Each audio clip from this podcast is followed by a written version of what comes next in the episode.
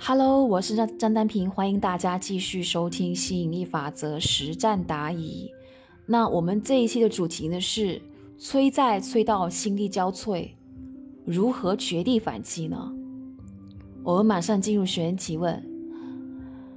子瑜老师，有个人他欠我钱呢，已经好多年了，我催也催过了，然后一想到这个的时候，我就特别生气，想要去骂他。结果我越骂对方，就是连理都不理我了，然后我就觉得说特别的无力，我也心力好交瘁啊，我应该怎么办呢？子瑜老师回答：一般人最容易掉坑的就是死脑筋，指定认定必须通过这个人来还钱，但如果你老是因为这个人不还你钱，你就各种抗拒。你就会有很大的可能堵绝了宇宙从其他的管道来给你钱，所以你要学会去放下对失去的执着，不要盯着没回来、回不来的钱，而是要去数算每天在流入的钱，并且要跟宇宙宣告，就是说你愿意也允许宇宙。呃，通过其他的这种渠道啊，帮那个人还你钱，而不是一定非要欠你钱的那个人来还，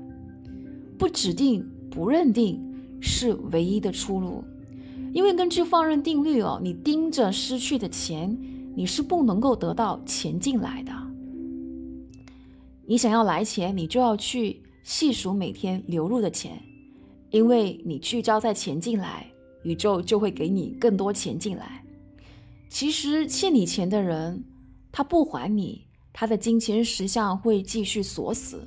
宇宙会帮你继续惩罚他，让他继续死循环。所以根本就不劳驾你去怪罪跟生气他了。你唯一要做的就是去数算每天在流入的钱，因为这样子做的话，结果只有两个可能。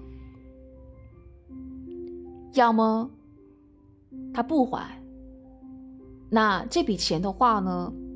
宇宙会通过其他的渠道来给你，甚至更多。那要么就是他最后也还了嘛，对吧？所以记住一个大原则，就是不要去指定跟认定宇宙从哪个管道来给你钱。